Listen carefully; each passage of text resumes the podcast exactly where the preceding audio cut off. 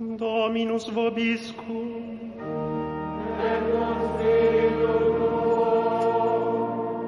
Lectio Sancti Evangelii secundum Matteum.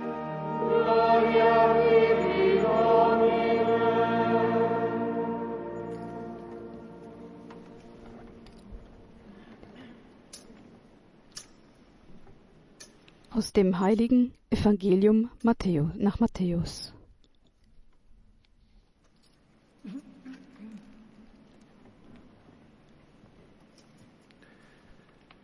Nato Gesù a Betlemme di Giudea, al tempo del re Erode, ecco alcuni magi vennero da Oriente a Gerusalemme e dicevano, dov'è colui che è nato?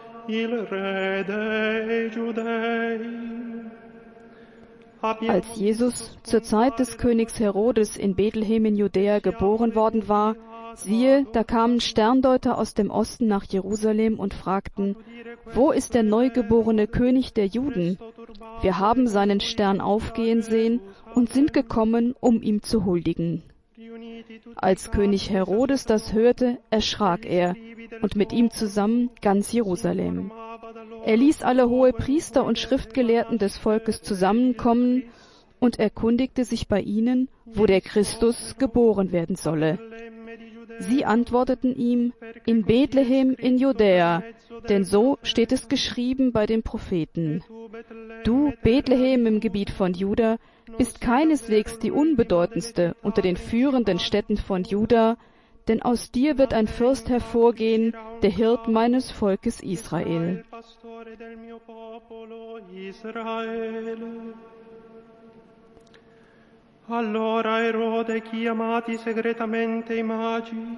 Danach rief Herodes die Sterndeuter heimlich zu sich und ließ sich von ihnen genau sagen, wann der Stern erschienen war. Dann schickte er sie nach Bethlehem und sagte, geht und forscht sorgfältig nach dem Kind. Und wenn ihr es gefunden habt, berichtet mir, damit auch ich hingehe und ihm huldige. Nach diesen Worten des Königs machten sie sich auf den Weg, und siehe, der Stern, den sie hatten aufgehen sehen, zog vor ihnen her, bis zu dem Ort, wo das Kind war. Dort blieb er stehen. Als sie den Stern sahen, wurden sie von sehr großer Freude erfüllt. Sie gingen in das Haus und sahen das Kind und Maria, seine Mutter, da fielen sie nieder und huldigten ihm.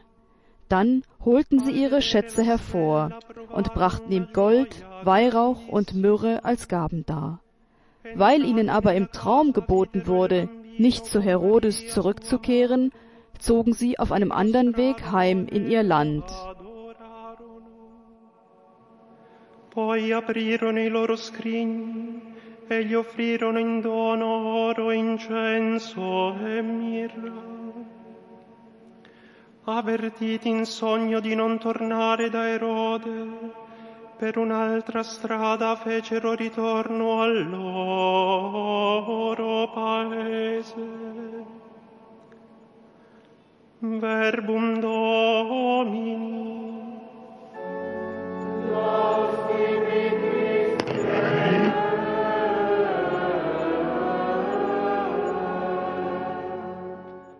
I magi viaggiano verso Betlemme. Nun hören wir die Predigt des Heiligen Vaters. Die Sterndeuter reisen nach Bethlehem. Ihre Pilgerschaft möchte auch uns etwas sagen. Wir sind aufgerufen, auf Jesus zuzugehen, denn er ist der Polarstern, der die Himmel des Lebens erhellt und unsere Schritte zur wahren Freude lenkt. Doch wo begann die Pilgerschaft der Sterndeuter zu Jesus? Was bewegte diese Männer aus dem Osten, sich auf Reisen zu begeben? Sie hatten die besten Ausreden, um nicht aufzubrechen. Sie waren weise Männer und Astrologen, sie besaßen Ansehen und Reichtum. Nachdem sie eine solche kulturelle, soziale und wirtschaftliche Sicherheit erreicht hatten, hätten sie sich auf das verlassen können, was sie an Wissen und Besitz erlangt hätten, hatten. Sie hätten sich darauf ausruhen können. Stattdessen lassen sie sich von einer Frage und einem Zeichen beunruhigen. Wo ist der Neugeborene? Wir haben seinen Stern aufgehen sehen. Ihr Herz stumpft in der Höhle der Gleichgültigkeit nicht ab, sondern dürstet nach Licht. Es schleppt sich nicht müde in Trägheit dahin, sondern ist entflammt von der Sehnsucht nach neuen Horizonten. Ihre Augen sind nicht auf die Erde gerichtet, sondern sind offene Fenster zum Himmel. Wie Benedikt XVI. erklärte, waren sie Menschen des unruhigen Herzens, wartende Menschen, die sich nicht begnügten mit ihrem gesicherten Einkommen und ihrer wohl ansehnlichen sozialen Stellung. Es waren Gottsucher.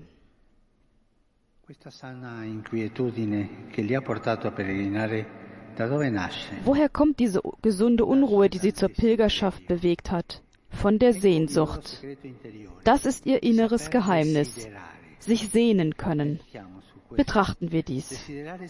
Sich sehnen bedeutet, das Feuer lebendig zu halten, das in uns brennt und uns dazu drängt, über das Unmittelbare, das Sichtbare hinauszugehen. Es bedeutet, das Leben als ein Geheimnis, das uns übersteigt, anzunehmen, wie einen immer offenen Spalt, der uns einlädt, weiter zu blicken, denn das Leben ist nicht nur hier, es ist auch anderswo. Es ist wie eine weiße Leinwand, die der Farbe bedarf.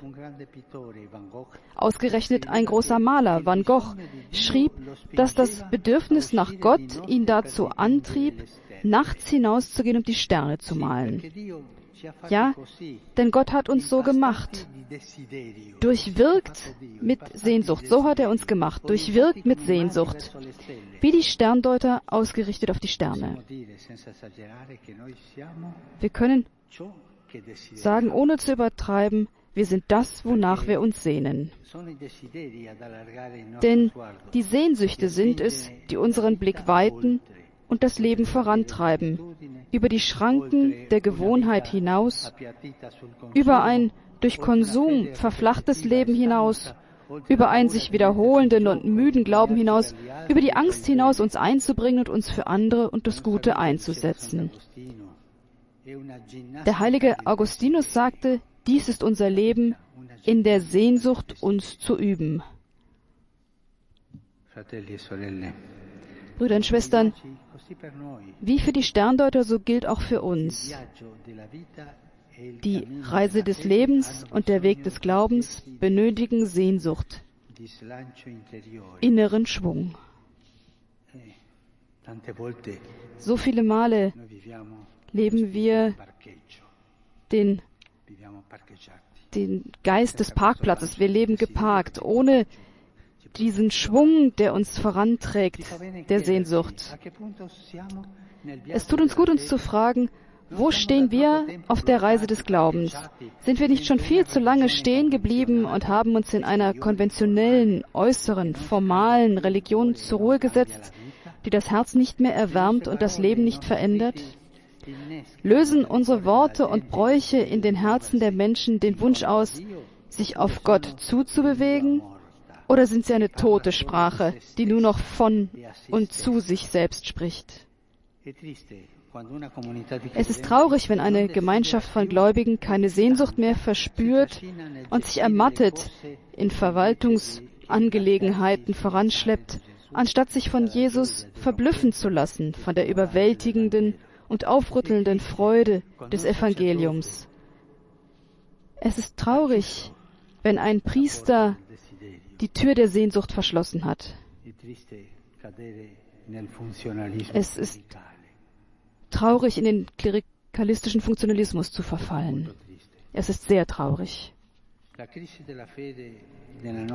Die Krise des Glaubens in unserem Leben und in unserer Gesellschaft hat auch mit dem Schwund der Sehnsucht nach Gott zu tun.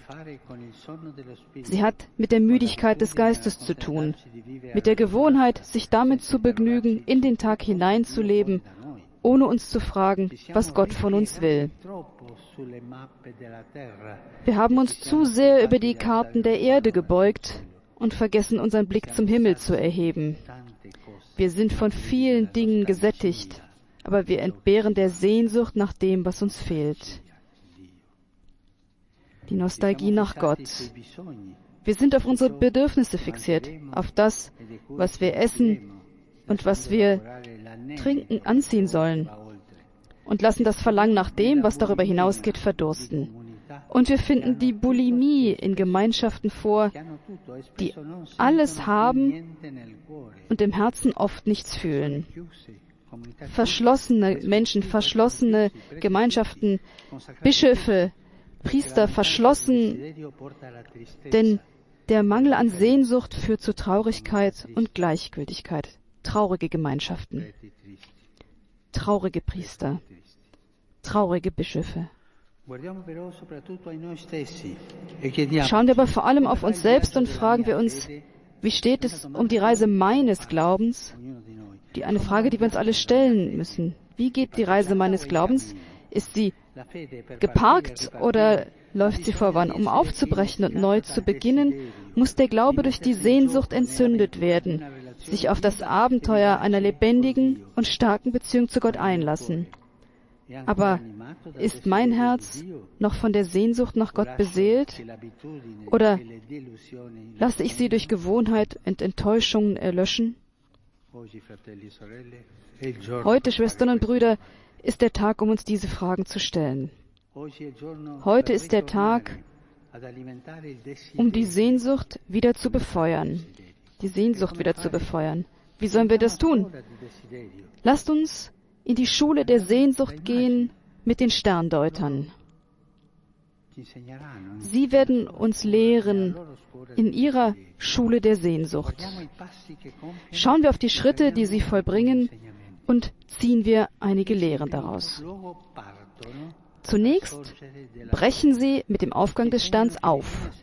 Sie lehren uns, dass wir jeden Tag neu beginnen müssen, im Leben wie im Glauben. Denn der Glaube ist keine Rüstung, die uns eingibst, sondern eine faszinierende Reise, eine beständige und rastlose Bewegung, immer auf der Suche nach Gott, immer mit Unterscheidung auf dem Weg. Die Jerusalem, die Sterndeuter fragen sodann in Jerusalem, Sie fragen, wo das Kind ist.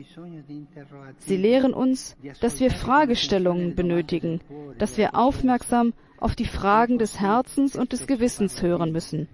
Denn auf diese Weise spricht Gott oft, der sich mehr mit Fragen als mit Antworten an uns wendet. Und das müssen wir gut lernen, dass Gott sich an uns wendet und das mehr mit Fragen als mit Antworten tut. Aber lassen wir uns auch von den Fragestellungen der Kinder, von den Zweifeln, Hoffnungen und Sehnsüchten der Menschen unserer Zeit in Unruhe versetzen. Die Straße ist, sich selbst in Frage stellen zu lassen.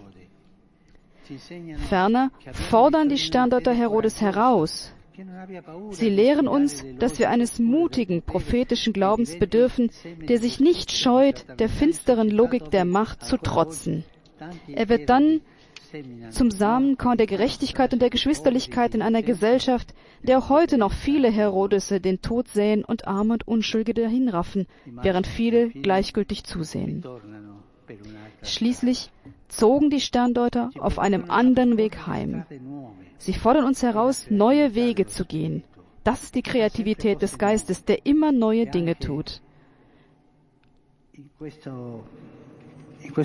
Und auch in diesem Moment ist das auch eine, Auf, eine der Aufgaben der Synode, im Hören gemeinsam zu gehen, damit der Geist uns neue Wege eingibt, Wege, um das Evangelium in die Herzen derer zu bringen, die gleichgültig sind, die fernstehend sind, die die Hoffnung verloren haben, aber nach dem suchen, was die Sterndeuter gefunden haben. Eine sehr große Freude, weitergehen, vorangehen. Am Höhepunkt der Reise der Sterndeuter steht jedoch ein entscheidender Moment. Als sie an ihrem Ziel ankommen, fallen sie nieder und beten das Kind an. Sie beten an. Denken wir daran. Die Reise des Glaubens findet nur in der Gegenwart Gottes Schwung und Erfüllung. Nur wenn wir den Geschmack an der Anbetung wiederfinden, wird die Sehnsucht erneuert. Denn die Sehnsucht nach Gott erneuert, die Anbetung erneuert die Sehnsucht. Denn die Sehnsucht nach Gott wächst nur, wenn wir bei Gott bleiben. Denn nur Jesus heilt die Sehnsüchte. Wovon? Von der Diktatur der Bedürfnisse.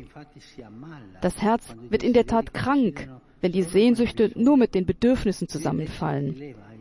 Gott hingegen erhebt die Sehnsüchte, erläutert sie, heilt sie, befreit sie vom Egoismus und öffnet sie für die Liebe zu ihm und zu unseren Brüdern und Schwestern. Vergessen wir deshalb die Anbetung nicht, verweilen das Gebet der Anbetung, das nicht so unter uns praktiziert wird, in der Stille anbeten. Deshalb vergessen wir die Anbetung nicht, bitte. Im